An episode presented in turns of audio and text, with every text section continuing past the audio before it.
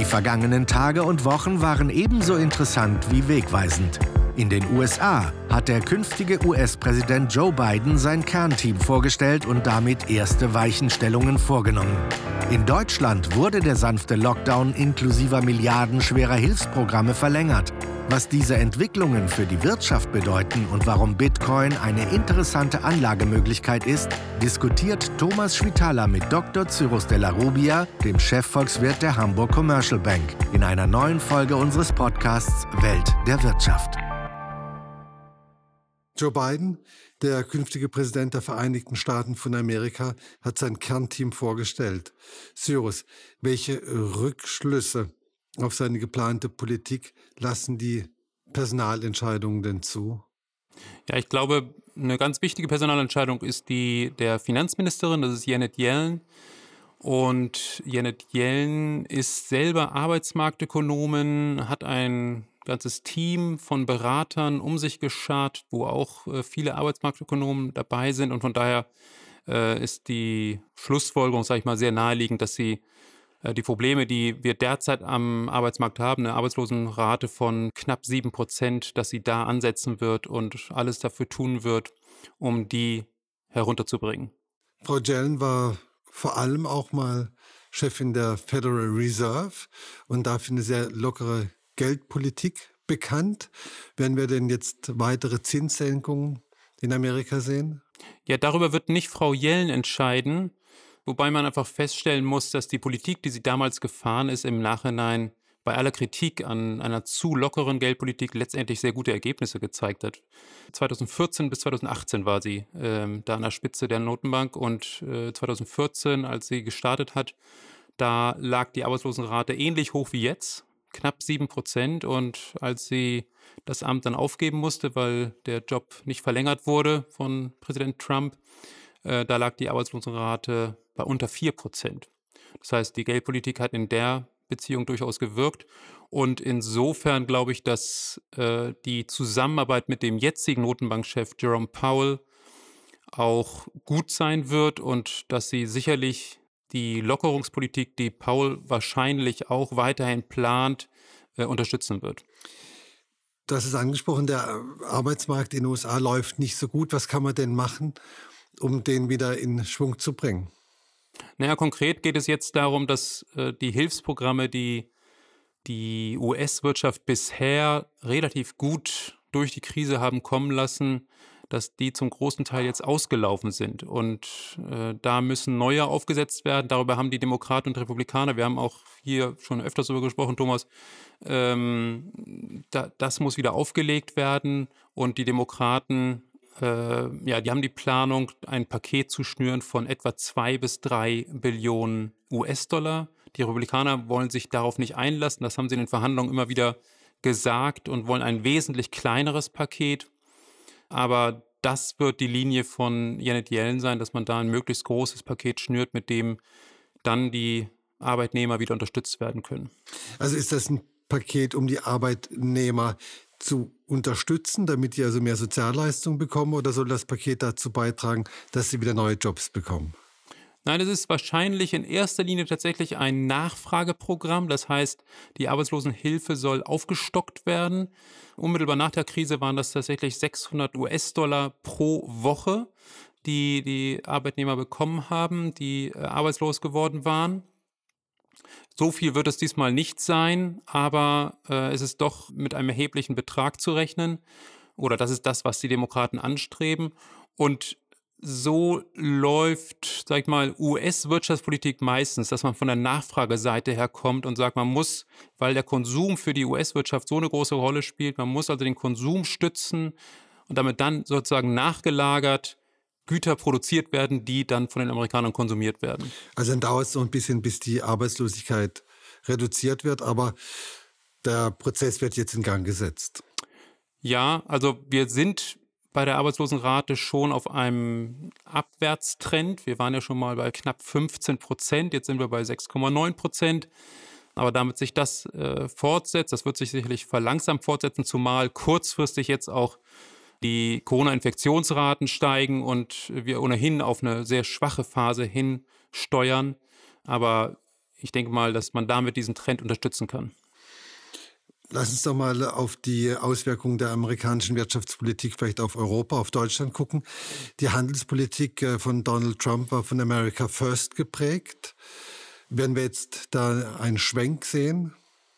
Ja, also Biden hat das ja mit dem Ausdruck Diplomacy First ähm, durchaus äh, deutlich gemacht, dass es eben nicht mehr darum geht, irgendwie die ehemaligen Partnerländer vor den Kopf zu stoßen mit äh, harschen Ansagen und äh, unangekündigten Entscheidungen, sondern dass man da tatsächlich wieder zusammenarbeiten will. Insofern, äh, ich glaube, in der Zusammenarbeit wird man ein wesentlich konstruktiveres Umfeld haben.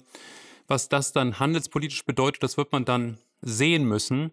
Äh, ich glaube, in der Zusammenarbeit mit der EU kann ich mir durchaus vorstellen, dass man da auf einer viel sachlicheren Ebene zusammenkommen wird. Äh, es wird auch nicht weiter die Drohung gegenüber den etwa den deutschen Automobilsektor oder den EU-Automobilsektor geben, dass es äh, Zölle gibt und dergleichen. Gleichzeitig wird die USA, und das betrifft natürlich dann auch die EU, mit China weiter sehr hart verhandeln. Und ähm, das ist natürlich für Deutschland oder auch für andere äh, Unternehmen der EU schon ein Problem, weil ähm, Sanktionen, die äh, die USA gegenüber China erhebt, beziehungsweise äh, Importbeschränkungen äh, und Exportbeschränkungen, das wendet die USA ja gerne auf andere Unternehmen auch an. Also wenn zum Beispiel ein deutsches Unternehmen äh, elektronische Komponenten nach China exportiert und dort auch teilweise amerikanischer Input drin ist, dann sagt die US-Regierung, nee, das dürft ihr nicht. Und dann, sage ich mal, dann äh, reagieren die deutschen Unternehmen auch, weil sie natürlich den amerikanischen Markt weiterhin auch bedienen wollen, der ihnen sonst verwehrt würde. Gut, aber die Amerikaner verhängen diese Sanktionen gerade gegen China ja häufig, weil die gegen Lizenzvorschriften zum Beispiel oder Patentrechte verstößen. Also da gibt es ja auch einen Grund für. Da gibt es einen Grund für. Äh, dennoch war in der Vergangenheit äh, natürlich der chinesische Markt immer ein wahnsinnig wichtiger Markt für deutsche Unternehmen. Und äh, da war man in der Vergangenheit vor Trump, sage ich mal, durchaus großzügiger. Und das ist ein Bereich, der dann natürlich Umsatzeinbußen bietet. Aber du hast völlig recht, das ist äh, eine Sache, die durchaus Berechtigung hat. Und vor dem Hintergrund, glaube ich, ist es auch richtig, wenn, äh, und die EU hat da erste Ansätze gemacht, dass man mit den USA zusammenarbeitet und auf diese Weise wesentlich selbstbewusster und mit größerer Marktmacht auch gegenüber China seine Interessen durchsetzen kann. Also die EU ist ja schon seit längerem dabei, mit äh, China ein EU-Investitionsschutzabkommen äh, zu verhandeln. Und da werden etwa ein leichterer Marktzugang, äh, Schutz des geistigen Eigentums verhandelt, auch Transparenz bei den Subventionen, die China an äh, staatliche Unternehmen zahlt und so weiter. Und das sind alles Interessen, die natürlich USA auch hat. Insofern ist es sehr naheliegend, dass die Interessen da gebündelt werden, zumal eben USA und EU zusammen etwa ein Drittel aller Exporte Chinas abnimmt. Das heißt, man hat da wirklich auch was in der Hand als, äh, ja, als Verhandlungsmacht. Also, also im Endeffekt wird sich doch dann auch so ein Gleichgewicht wiederherstellen lassen, vielleicht zwischen China auf der einen Seite und den USA und der EU auf der anderen Seite. Ist das so ein bisschen die Hoffnung? Das ist die Hoffnung und äh, vor allem ist die Hoffnung, dass eben, wenn äh, diese beiden großen Mächte, Wirtschaftsmächte EU und USA äh, sich zusammentun, dass das äh, China wesentlich stärker beeindrucken kann, als wenn man China die Möglichkeit gibt, USA und EU auch gegeneinander auszuspielen. Vor der Wahl haben wir immer darüber gesprochen, dass äh, Unsicherheiten immer den Dollar stärken, den US-Dollar. Jetzt sind diese Unsicherheiten ein Stück weit äh, beseitigt. Ja. Was heißt das jetzt für die Wechselkurse? Ja, also das haben wir im Prinzip ja schon in unserer Prognose mit drin gehabt. Ich hatte ja äh, schon öfters betont, dass wir mittelfristig einen stärkeren Euro sehen. Äh, das äh, ist auch derzeit gerade zu beobachten. Wir sind jetzt schon zeitweise in die Nähe von 1,20 gerückt. Ähm, also ein Euro ist, entspricht gleich 1,20 Dollar. Und wir sehen durchaus noch Potenzial, da auch auf die 1,24 im Laufe des Jahres äh, hochzugehen. Ähm, auch Also zum einen wegen der Unsicherheit ganz klar, äh, dass die eben zurückgeht und man nicht mehr so sehr den Dollar sucht. Äh, zum anderen auch aufgrund äh, der Erwartung, dass die US-Notenbank nochmal handelt und nochmal expansiver wird. Dem steht allerdings durchaus auch nochmal eine expansive Geldpolitik der EZB gegenüber.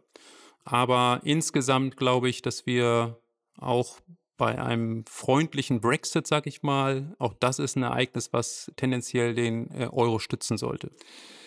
Für die deutschen Exporteure, europäischen Exporteure sind das aber keine guten Nachrichten. Es sind dann keine guten Nachrichten, wenn es um Exporte geht, die außerhalb der äh, Eurozone äh, gehen. Das ist für etwa 60 Prozent der Produkte der Fall, aber eben für 40 Prozent nicht. Und gleichzeitig gibt es natürlich viele Unternehmen, die auch Vorleistungen aus dem Ausland beziehen, die sich dann entsprechend verbilligen. Das heißt, da gibt es teilweise auch ausgleichende Effekte. Und dann ist es schließlich so, dass wir nicht von einer Mega-Aufwertung sprechen. Es geht nicht um 20 Prozent oder 30 Prozent Aufwertung, wie es ja durchaus auch Phasen mal gab, äh, sondern es geht um eine Aufwertung von jetzt 1 20 auf 1,24.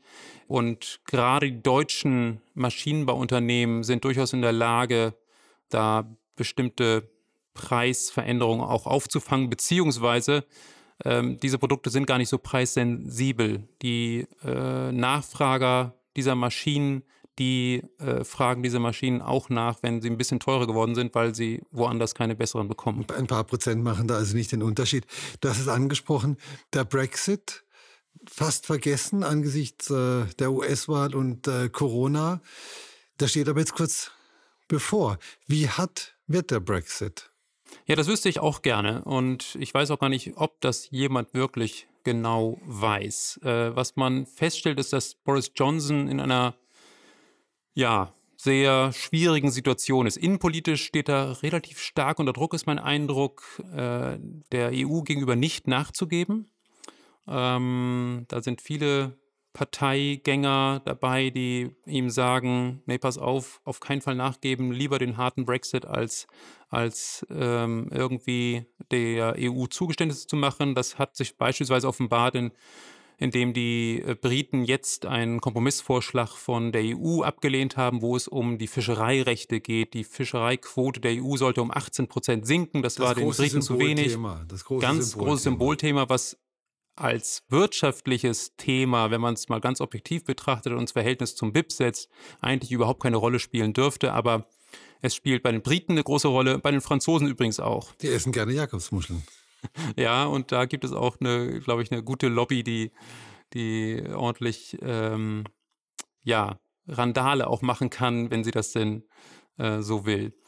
Insofern, das ist einmal der, der, der Druckpunkt, sage ich mal, den Boris Johnson äh, innenpolitisch spürt. Auf der anderen Seite gibt es außenpolitisch Druck von Joe Biden, dem designierten US-Präsidenten, der äh, ganz klar sagt, wenn ihr hier das Karfreitagsabkommen mit Nordirland, wenn ihr das aufkündigt, und das ist, wäre in der Tat der Fall, wenn, wenn man den harten Brexit durchführt, ähm, weil das nämlich bedeutet, dass man eine Grenze zwischen Nordirland und Irland wieder einführt, ähm, dann gibt es kein Abkommen mit uns.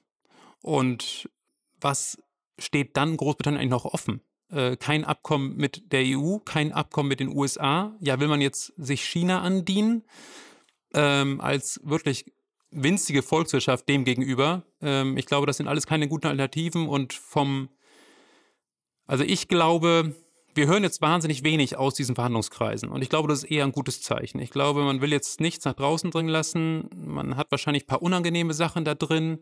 Und am Ende äh, wird es wahrscheinlich, aber man weiß es nicht, aber wahrscheinlich wird es doch noch ein Deal, wo ganz viele Details noch im nächsten Jahr geklärt werden.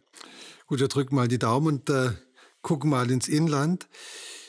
Hier in Deutschland geht der Lockdown Light im Dezember weiter und wird uns wahrscheinlich auch noch im Januar begleiten. Um eine Pleitewelle zu verhindern, hat der Bund enorme Summen bereitgestellt. Der zusätzliche Finanzbedarf für 2020 liegt bei über 200 Milliarden Euro.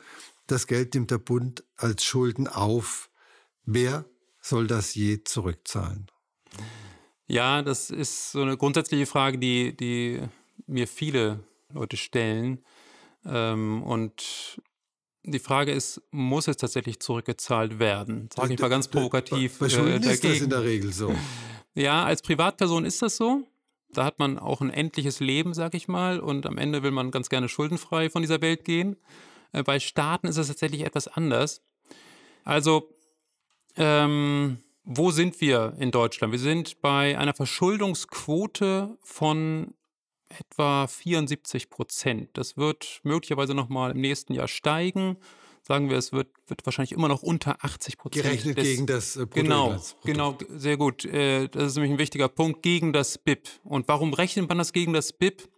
Weil äh, das letztendlich die Leistungsfähigkeit äh, eines Staates widerspiegelt, entsprechend auch Schulden irgendwann vielleicht doch mal zurückzahlen zu können ähm, weil letztendlich mit steigendem BIP steigen auch die Steuereinnahmen und dann kann man entsprechend besser zurückzahlen. Das heißt, je niedriger diese Quote ist, desto eher vertrauen die Anleger auch, dass sie das Geld irgendwann zurückerhalten, dass sie auf jeden Fall die Zinszahlung auch zurückerhalten.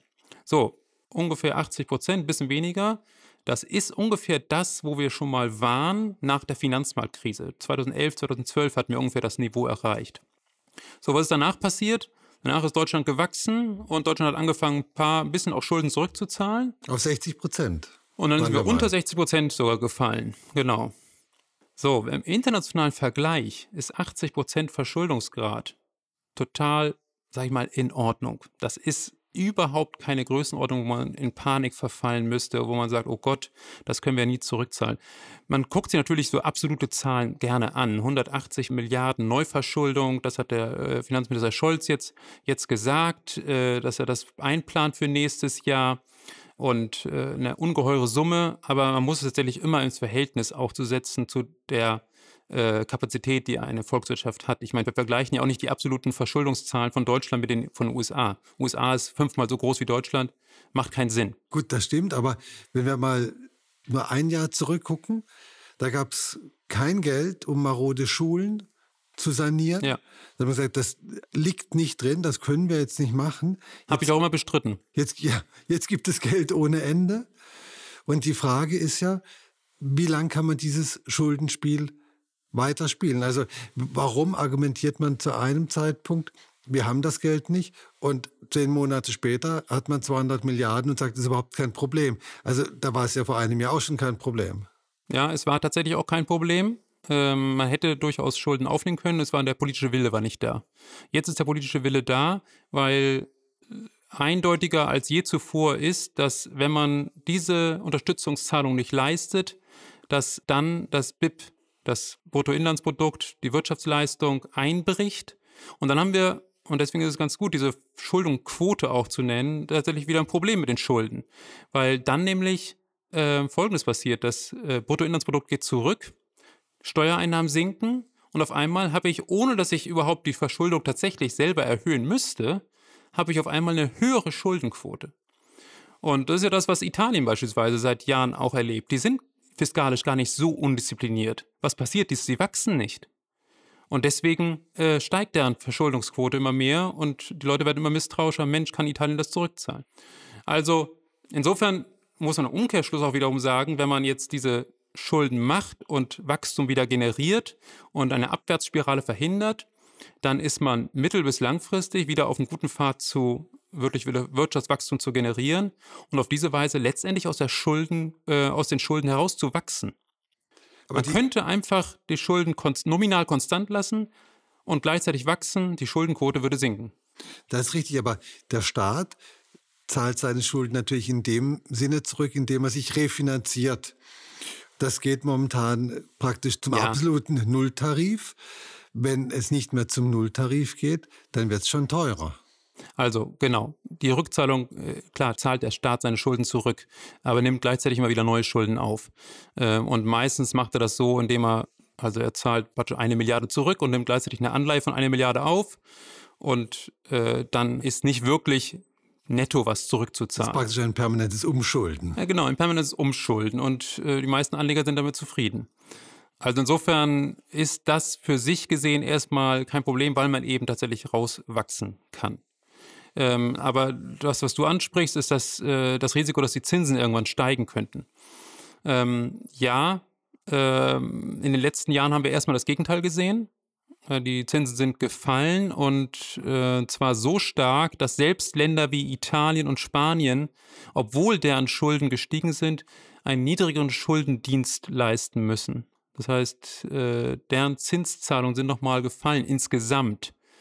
Ähm, und äh, was in den nächsten Jahren passiert, das muss man sehen. Aber absehbar ist das nicht, dass in diesem Inflationsumfeld, in diesem schwachen Wachstumsumfeld die Zinsen irgendwie besonders stark steigen werden. Aber da kommen wir vielleicht zum nächsten Thema.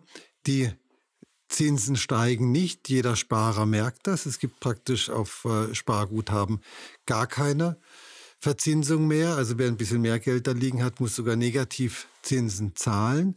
Gleichzeitig spüren wir eine Inflation, die ist nicht rasend hoch, aber sie ist da.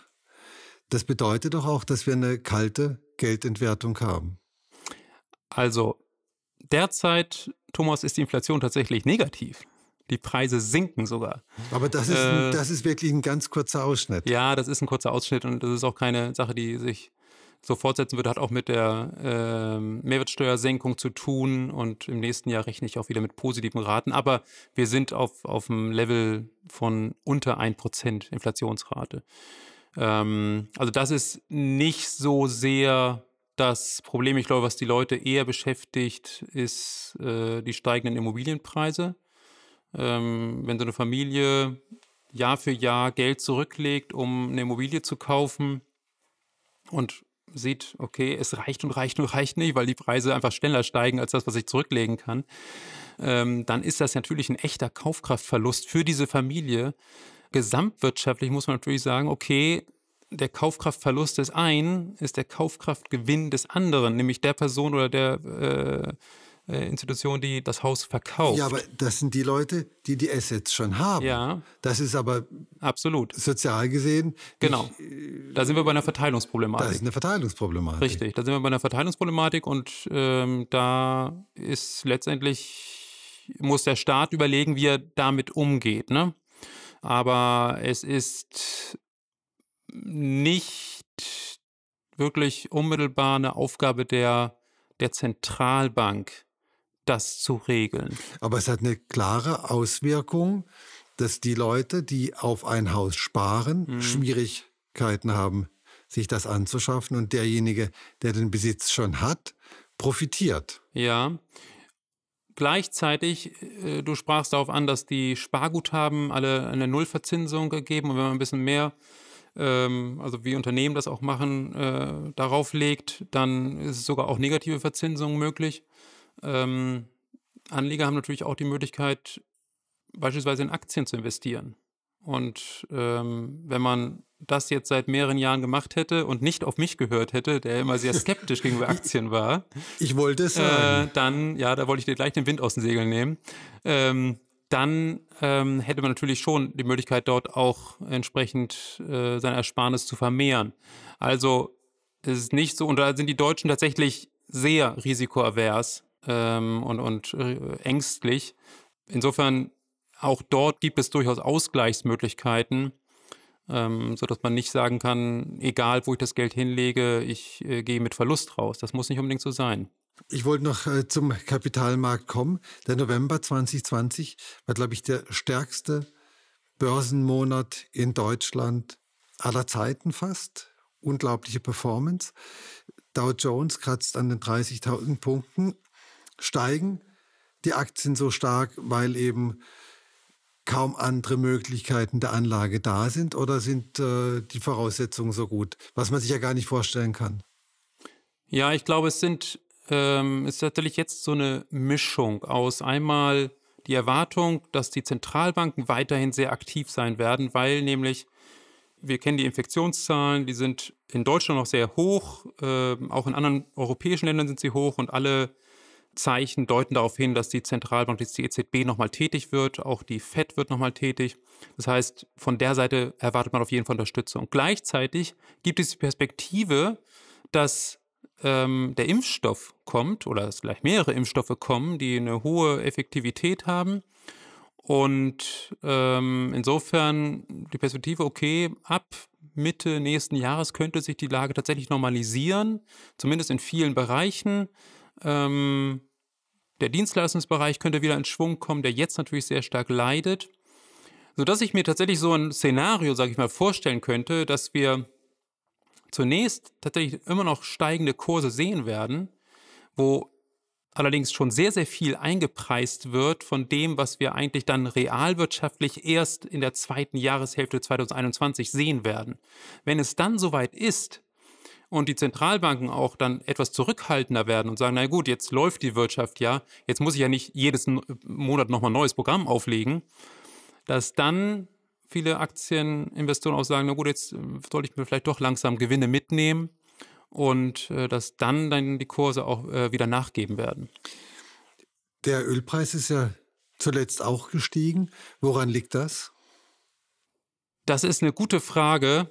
Ähm, die OPEC tagt ja gerade, hat jetzt äh, Schwierigkeiten, sich zu einigen. Kein Wunder, das ist äh, auch eine schwierige Angelegenheit. Und äh, von daher wird man wahrscheinlich in den nächsten Tagen erst zu einem, einem echten Beschluss kommen. Aber ich erwarte, dass man da die äh, Förderkürzung nochmal verlängern wird. Eigentlich passen die steigenden Ölpreise nicht wirklich zu dem Umfeld, das wir haben, weil wir, glaube ich, sowohl in den USA als auch in der Eurozone entweder vor oder mitten in einer Wachstumsverlangsamung äh, stehen. Und ich hätte eigentlich eher erwartet, dass die Kurse äh, in der Zukunft, also die Future-Kurse, dass die eher ähm, steigen aufgrund der positiven Impfstoffnachrichten, aber die sind gar nicht so stark gestiegen. Das sind vor allem die, die Preise, die wirklich am sogenannten Spotmarkt, also heute gehandelt werden. Ähm, insofern, was kann man daraus schließen aus dieser Ansicht? Ich glaube eher, dass wir äh, tatsächlich ölpreismäßig äh, nochmal kurzfristig nachgeben werden.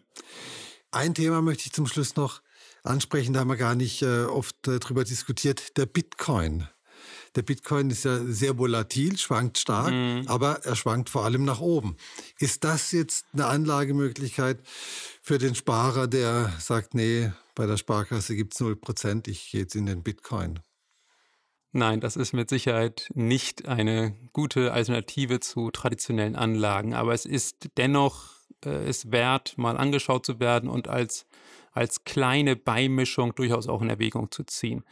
Ähm, das ist die erste und bekannteste und meines Erachtens auch die sicherste Kryptowährung, die es gibt. Es gibt ja noch tausend andere, aber äh, die Historie 2009 ist Bitcoin gestartet ähm, und äh, die Historie zeigt, äh, da das ist mehr als nur äh, ein, ein Trick oder eine digitale Fantasie, sondern das ist tatsächlich ein Konstrukt, was sehr beständig ist. Und äh, insofern findet das bei vielen Anlegern auch Anklang und äh, viele argumentieren sogar, dass sie das als Alternative zu Gold sehen. Und zwar auch mit der Argumentation, naja, Bitcoin ist besser lagerbar als Gold. Äh, denn letztendlich kann ich äh, den, meinen Bitcoin-Code sozusagen auf einem Stick aufbewahren ähm, braucht dafür keinen, vielleicht brauche ich auch einen Panzerschrank, aber der muss nicht so groß sein wie äh, für die Äquivalenz der Goldbarren, die ich da eventuell reinlege. Also insofern findet das tatsächlich sehr viel Nachfrage. Und was jetzt dazugekommen ist, PayPal, der Zahlungsanbieter PayPal, hat in den USA den ähm, Amerikanern äh, die Möglichkeit eröffnet, über die PayPal-Plattform Bitcoin auch zu erwerben und zu verkaufen. Das heißt, wir dringen jetzt hier stärker in den Retail-Bereich, wo die einfachen Sparer auch sagen können, okay, ich kaufe mal für 20 Dollar, kaufe ich jetzt mal Bitcoin. Und ähm, das ist sicherlich auch nochmal äh, ein Schub für diese Währung. Gut, für 20 Dollar gibt es nur einen sehr, sehr, sehr kleinen Anteil eines Bitcoins, ja. aber immerhin ist vielleicht mal ein Anfang. Wir sehen also auch, die Geldanlage wird immer digitaler statt des schönen, schweren Goldes jetzt einfach nur ein Stick mit dem Bitcoin-Code. Ein Tipp von äh, Cyrus de la Rubia, der ja. vielleicht äh, auf jeden Fall bedenkenswert ist, weil die Kryptowährungen ja in der Tat deutlich an Bedeutung gewonnen haben. Cyrus, vielen herzlichen Dank fürs Gespräch. Ja, dir vielen Dank. Das war Welt der Wirtschaft. Dr. Cyrus de la Rubia, Chefvolkswirt der Hamburg Commercial Bank, im Gespräch mit Thomas Schwitaler.